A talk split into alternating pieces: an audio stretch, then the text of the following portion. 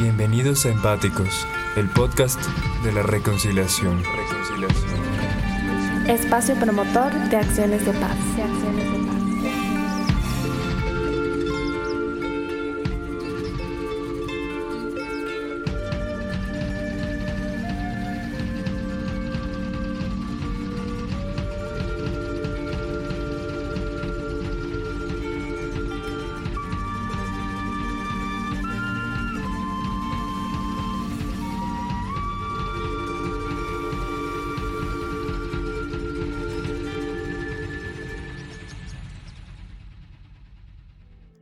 Damos la bienvenida a todos nuestros oyentes y las personas que nos acompañan en este maravilloso espacio de construcción de paz. Hoy estamos realizando este podcast en el marco del primer Festival Cuerpos para la Empatía, un escenario virtual para visibilizar las danzas colombianas que representan las culturas y buscan ser una alternativa pacífica para los niños, jóvenes y adultos de los distintos territorios del país. Además, este festival nace como una iniciativa de reactivación y circulación de las danzas en los tiempos de pandemia y post-pandemia por el COVID-19. Sin duda, esto representa el inicio a un camino de nuevas estrategias y alternativas comunicativas para visibilizar las artes a través de la tecnología y conectarse con el mundo. El día de hoy nos acompaña Bismarck Salas, director de la Corporación Cultural y Artística Dinastía Chocuana del municipio de Quibdó en el departamento del Chocó. Bienvenido, Bismarck. Hola, más mucho gusto. Mi nombre es Bismarck Salas. Soy el director y fundador de la Corporación Dinastía Chocuana y para mí es un placer poder estar en este espacio Bismarck, el placer es nuestro poder estar contigo y conocer un poco más sobre la agrupación. Y ahora bien, para que nuestros oyentes se contextualicen un poco, voy a hacer una pequeña reseña de la agrupación.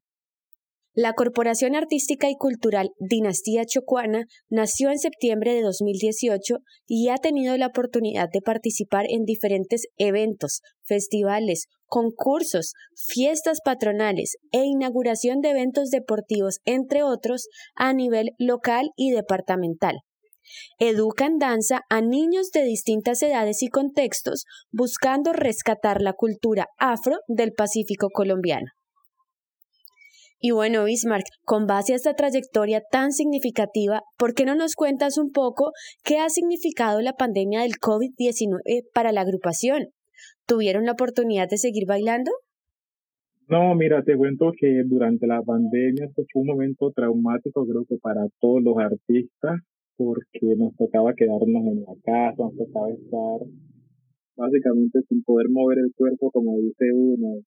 Y para los niños que son bastante activos, la verdad que también fue muy, pero muy difícil. A veces cuando hablábamos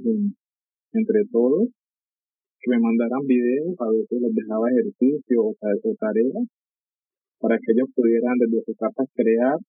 y así mostrarme los videos, mandaban los videos, inclusive momentos que que me tocaba ir, por decirlo así, de casa en casa de uno de ellos, entregándole los implementos, digamos, las faldas a las niñas, los sombreros a los niños, para que al menos tuvieran esa pequeña motivación desde, desde sus casas, ¿cierto? Entonces lo que hacíamos era como eh, dejar las actividades a ellos y que los padres pudieran grabarlos, ellos mandaban, mandaban los videos para hacer la retroalimentación sí fue como eso, pero inclusive ellos decían que, no era lo mismo, a veces unos desmotivados, otros sí siempre activos, pero sí, fue bastante, un momento bastante difícil. Claro, Bismarck, la verdad es que ha sido una época muy dura para todos y nos ha motivado a reinventarnos. Y bueno, cuéntanos en términos económicos cómo lograron tener un sustento para continuar dando las clases. No, pues mira, ahorita en la pandemia pues muchas personas dejaron de trabajar, no conseguir ese sustento, entonces por esa parte ficamos un poco paralizados, pero tuvimos a bien participar en dos festivales que estaban haciendo en cuanto a la pandemia. Un festival era liderado por la Universidad Claretiana aquí pero como fue virtual, sí fue una convocatoria nacional. El tema a tratar era el arte en medio del COVID hicimos un montaje que se, llamaba Es tiempo de reactivarnos, donde quisimos mostrar cómo el COVID había afectado toda esta parte artística y cómo nosotros siendo resilientes y resistentes ante esas adversidades que nos presentaba, pudimos mantenernos en la línea y pudimos sacar nuestras actividades adelante. Entonces lo que hicimos fue un montaje virtual, por decirlo así, era como una clase, estilo clase, eh, estilo reunión, estilo Meet, donde había interacción entre los alumnos y el profesor, y hacían sus danzas, iban todos sincronizados, contábamos historias, cómo, cómo la pandemia había afectado la parte industrial la parte laboral, la parte también campesina, cómo se haya afectado toda esa parte y cómo, eh, siendo personas resistentes, se pudo sacar adelante y nos presentamos con este montaje. Eh, tuvimos el tercer lugar en este montaje y entonces con esta pequeña bonificación pues pudimos como, como presentar algunas cositas que teníamos pendientes porque como, como lo dije, pues algunos padres estaban sin trabajo, entonces eh, pudimos suplir algunas necesidades que la agrupación tenía. Entonces, pues eso. Y el otro festival fue dirigido por la Corporación Jóvenes Creadores del Chocó y también fue virtual y también fue a nivel nacional. Pero en este de la Corporación Jóvenes Creadores del Chocó ya había un poquito bajado eh, eh, el tema pues, de, de, de COVID y sí podíamos medio reunirnos siempre y cuando tuviéramos las medidas necesarias. Y ese sí tuvimos la oportunidad de participar, eh, de juntarnos para hacer el montaje y grabar y pues enviar el video para, para la participación. En ese festival también estuvimos en tercer lugar y nos presentamos con el montaje eh, Resistencia Sangre en la Tierra, donde se hacía como, eh, donde se contaba la historia de cómo los negros eh, fueron siempre resistentes ante las adversidades, donde se contaba parte del territorio, cómo, eh, cómo, de cómo a través del territorio se han creado muchas cosas, cómo estamos conectados y estamos obligados a nuestro territorio independientemente por todas las circunstancias que se haya pasado. Excelente, han sido muy persistentes y eso es muy importante para cualquier proceso y sobre todo si se quiere llegar al éxito. Felicitaciones Bismarck por ese empuje. Bueno, y continuando con el tema de la pandemia, ¿por qué no nos cuentas un poco cuáles son los impactos que consideras ha tenido el COVID-19 sobre la agrupación? Bueno, los impactos negativos, aparte del emocional, es que en esos momentos antes de que la pandemia entrara, teníamos muchos planes, muchos viajes, a raíz de la pandemia, pues tocó cancelarlo, entonces fue como eso. Con la agrupación teníamos un viaje para, para un municipio aquí, cualquiera, porque era Ismina, teníamos viaje para Ismina, teníamos presentación en Ismina, eh, teníamos una campaña publicitaria por una empresa esa también, que era algo, iba a ser algo muy chévere para todos nosotros, y entonces fue como cancelar todo eso por el tema de la pandemia, y fue bastante frustrante porque ellos ya estaban expectantes de cómo serían todas esas actividades y ya contaban y soñaban con ser partícipes de nuestras actividades. Entonces fue como bastante, un impacto bastante negativo, porque a raíz de eso tenía muchas proyecciones, mucha consecución de algunos materiales que necesitábamos para la ejecución de nuestras danzas, de nuestros bailes, y entonces sí fue algo bastante negativo. Gracias, Bismarck. Y retomando el tema de la resistencia, ¿qué actividades o estrategias ha implementado la agrupación para poder salir adelante en esta pandemia y continuar buscando espacios de circulación y presentación? Bueno, mira, eh, digamos que esas actividades que tenían programado antes de la pandemia, ya definitivamente no, porque ya, pues como tú dijiste, ya ha pasado mucho tiempo y la verdad es que, que no sé yo cómo retomar eso, pero sí hay algunas estrategias que hemos hecho, como reactivarnos, como seguir en la consecución de, de espacios, de diferentes espacios para seguir mostrándonos y visibilizando el arte que hacemos como para poder contrarrestar todo eso que, se perdió, para decirlo así, que se perdió durante la pandemia. Entonces, como estamos como en esta recuperación